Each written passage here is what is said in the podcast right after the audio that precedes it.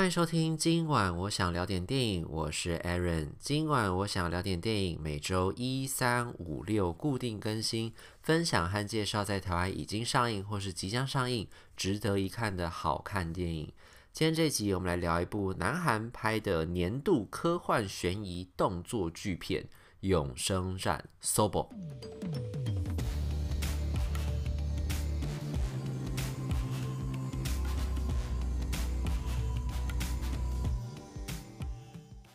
Sobo 这个片名呢，其实还蛮浪漫的，因为它如果直接翻译成中文的话是徐福，就是那个秦朝的时候，秦始皇不是想要追求长生不老嘛，所以他那个时候就派了一个方士叫做徐福，什么带着两千童男童女远赴蓬莱仙岛，帮他寻找长生不老药。不过后来不是也说什么他好像就是在跑到日本去之后就再也没有回来了嘛？就传说是这样啦。不过呢，就是徐福这个人呢，就变成一个追求长生不老这件事情的一个象征。那为什么会用这个来当做片名呢？就是因为这次永生战里面，他那个朴宝剑演的那个角色，他的名字就叫做徐福。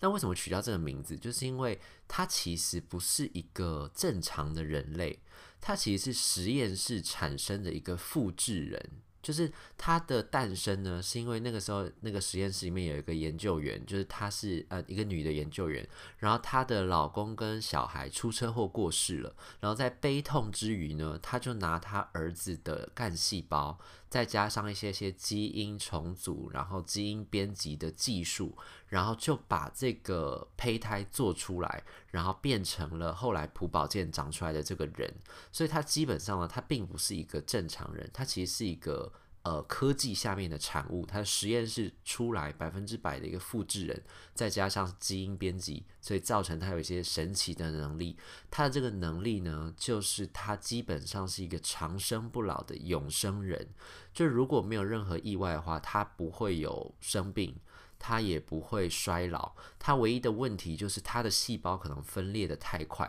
所以如果他不打那个抑制剂在他身体里面的话，他可能就是会因为细胞分裂过快，身体无法负荷的关系，可能会吐血啊什么的。所以他在这个实验室从小到大，他都住在这个实验室里面。就这个实验室呢，就是帮他做了一个类似外面世界的一个空间，就是什么有沙滩啊，有树叶啊，然后。小鸟在飞啊，不过呢，就是一个封闭、完全密闭、跟外界隔离的地方。因为基本上它的存在也算是一个呃最高国家最高机密啦。所以呢，除了这个实验室跟南韩政府的高层、情报局的高层知道这件这个人的存在之外呢，外界都没有人知道。那这次这个永生战故事在讲什么呢？就是呢，这个计划进行到一个段落，就是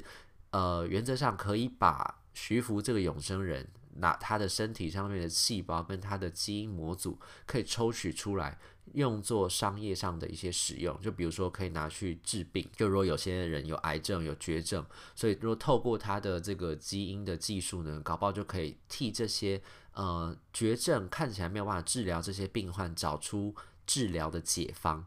但是呢，他的这个存在呢，也引起了很多人的疑虑。就是其实像他这样子，你就想说，哎，像他这样子永生人不是很棒吗？他如果存在的话，以后世界上就再也没有这个死亡，就除非啦，除非就是那种战争，然后什么枪炮弹药打在身上，血肉之躯被这种枪炮打到，他就会死啊。像他也是啊，他如果中弹的话，真的中弹的话，他也会死掉。不过就是正常情况之下，就是不会不会像我们就可能生病啊、受伤，可能就过世、被感染什么就过世，他就没有这样的问题。那他你就想说，这样子的一个技术如果有了的话，以后人类如果都长生不死的话，不是大家就可以很快乐活在这个地方，就没有任何烦恼了吗？不过你要想啊，一方面就是。地球上的负荷量有限嘛，现在不是我们都已经说了，已经地球超载了，就是人类已经太多了，然后自然资源越来越少，这是一个问题。那另外一个问题呢，就是像他这样子的这个能力跟技术，是谁掌握了这样子的一个技术，是不是也意味着这些人的权力就很大？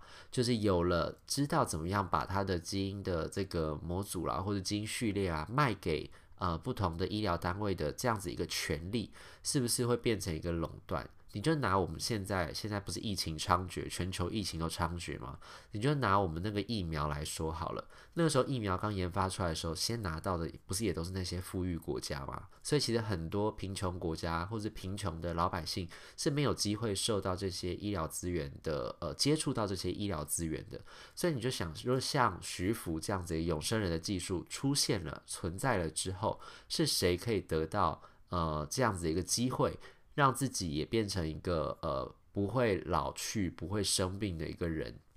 这也是一个很大的权利跟很大的问题，然后一定会造成不可避免的冲突跟纷争。然后再来还有一个很大的问题，就是电影里面有在讲的，就是他们就在说，呃，基本上呢，人类的发展跟文明的进展呢，就是因为人的生命是有限的。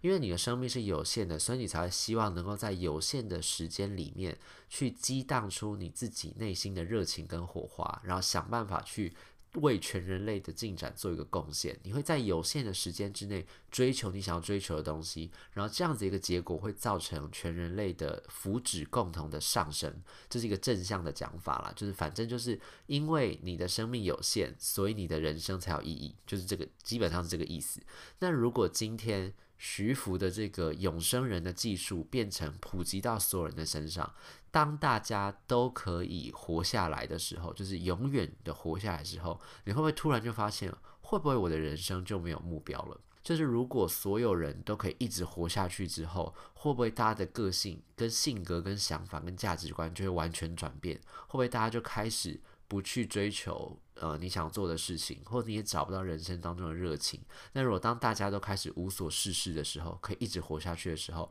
是不是就之后就有可能会造成很多的纷争跟困扰？所以呢，就有一派人就觉得说，如果像徐福这样的人存在，然后这个技术若真的流传出来的话，一定会造成世界大乱。于是呢，徐福这个人的存在。不小心泄露出来之后，当有人知道，呃，南韩的一个实验室做出了徐福这样子一个永生人的技术之后呢，各方势力就要来角逐了。有些人是想要得到徐福，得到这个研究成果，然后掌握这个技术之后，变成类似像上帝一样的存在。有些人是想要尽可能的把它磨灭掉。把这人的存在消灭掉，不要让这样的人存在世界上，以免呢造成未来世界大乱。所以呢，各方势力都想要角逐情况之下呢，谁来保护他？就是我们的孔刘，孔刘就出现了。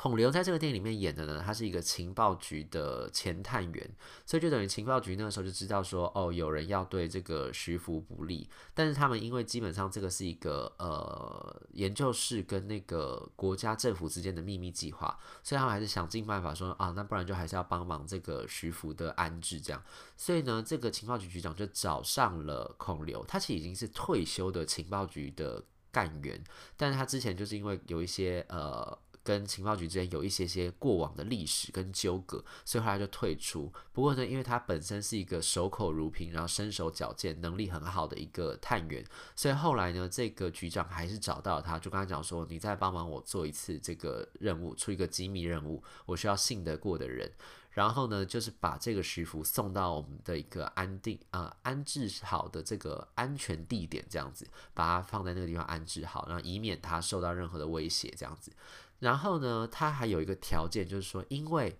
为什么孔刘这个角色会答应这个任务呢？因为他都已经退休了，他基本上可以，呃，就什么都不要干这样子。就是因为其实他自己也是一个癌末的患者，他脑癌末期了，所以他其实随时他那个脑瘤已经压迫到他的神经啊、什么血管什么的，所以他其实常常在呃大白天的可能在做事做一半就会突然昏昏倒、晕厥。就倒在地上这样子，因为他就是对病情很严重，所以呢，那个他去护送那个徐福的时候，刚到实验室认识了这个徐福这个人，知道这个人存在的时候，其实实验室的室长也有跟他讲，就说你来接受我们这个任务，我们还有一个就是算是一个 bonus，就是个好处给你这样。好处就是呢，如果你帮我们成功护送到安全的地点之后呢，我们就用他身上的这个基因技术来帮你呃治愈你的癌症，让你可以活下去。所以呢，他一方面又对，就是孔刘那个角色，一方面就对徐福这个永生人的存在觉得非常非常的呃矛盾跟纠结。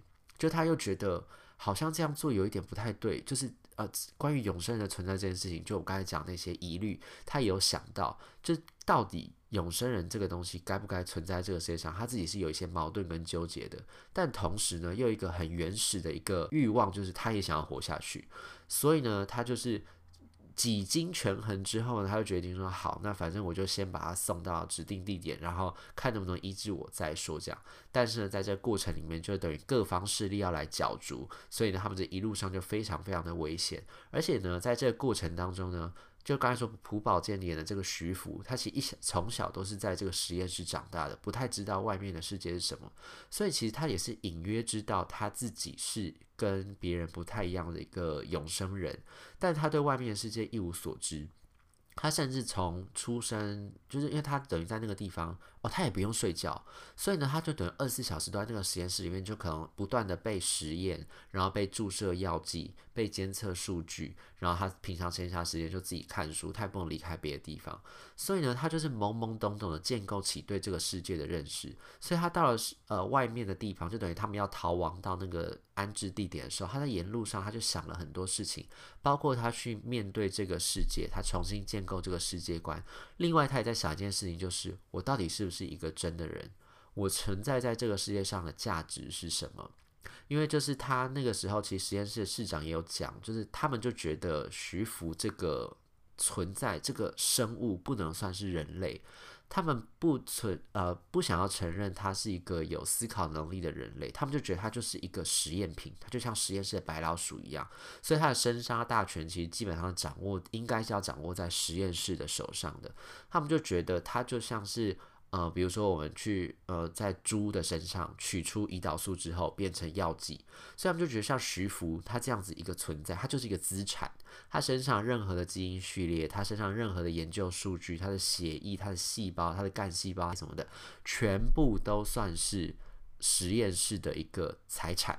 他们就觉得他的这个存在就基本上只能满足科学的目的，他并没有所谓呃，他们并不在意他的这个什么什么福祉啊，他个人的自我实现啊，他的目标啊，他的想法都不重要，他把它当成一个器具来看，像一个财物这样。所以呢，他在那个路上呢，他也想了很多，到底他自己的存在是什么。然后孔刘在这个时候也他也在想，就是我现在在运送他，我只是为了满足我自己的私利嘛，就是我只想让我自己可以永远活下去嘛。那但是他也是一个活生生的人，我要怎么样看待他？就是他虽然在路上呢，就一直说你就叫我哥就好，然后他就把他当成一个小弟弟、小晚辈在照顾，但是又不可避免的会想到说，其实他也是等于是帮着这个实验室在利用徐福这样的一个存在。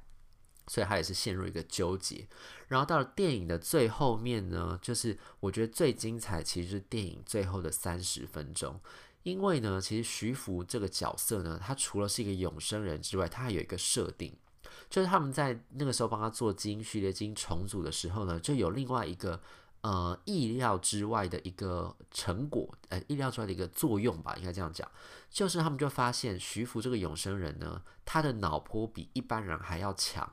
所以他的脑波强到什么境界呢？就是他可以改变他收呃周遭的压力，就是什么气压或者是移动物品啊，所以你就可以把它当做就是因为他脑波太强，所以他就有超能力。所以呢，他不只是一个永生人，他还是一个超能力。所以到了电影最后三十分钟，就是当一切真相大白，就是各方势力一一的浮上台面，就是各自都已经说了他们为什么要来抢徐福这个人，然后他们想要对徐福做什么事情之后呢，徐福这个时候也是了解了他自己的使命，跟他在这些人的眼中到底是什么，就是这些人只把他当成一个财产来看，不把他当成一个人，然后他自己又是很纠结，不太确定他自己是要当人。还是要愿意就甘于当实验室永远的一个实验品，所以到最后后呢，他的超能力就大爆发，然后想办法要跟这些人就是呃决一死战这种类似这种概念啦。所以这到最后呢，其实它的动画跟特效的部分其实就非常非常的精彩。到最后面的地方，我甚至觉得有一点点像是。其实之前好几年前有一部叫做《超能失控》，讲也是这种年轻人，然后得到了这个超能力之后，到最后，因为在这种能力极大之下，他也会有陷入一种种混乱，就是我自己的存在已经可以超越了任何的呃体制，任何的呃规范。我超越了现在人类的限制，为什么还要变成？甘于屈于你们之下呢？所以虽然这个电影里面徐福并没有这样的想法，他只是很单纯的觉得这些人为什么这么的邪恶，为什么这么的坏，所以他就是超能力大爆发，然后想要跟这些人就是正面对抗这样。但是呢，这个整个场景还是让我不禁会想到那个时候《超能时空》里面的这样一个角色，就是他也是一个很单纯的小孩，然后他也是对外面的世界，等于，他还在建构整个世界的价值观。但是在这个时候，他就一直会遇到这种外面很邪恶的大人，不断的。呃，摧残或是摧毁他对于这个世界的信任跟信心，所以才造成他最后的失控。最后三十分钟就是很精彩的这个特效跟动作科幻的场面。然后在这个地方呢，也会知道到最后孔刘他下的这个决定是什么？他到底是要跟这群邪恶的财团或者是政府组织？呃，同流合污，然后变成一个帮凶，还是他愿意去成全徐福这个永生人的存在，然后想办法让他找到活下去的意义呢？就等大家进到戏院再去好好看一看喽。以上就是今天想要跟大家分享这部《永生战》。若对这集节目内容有什么意见，欢迎留言，或者是到 Instagram 搜寻电影伦森私讯小盒子，让我知道。今晚我想聊的电影，我们就聊到这边喽，下次再见，拜拜。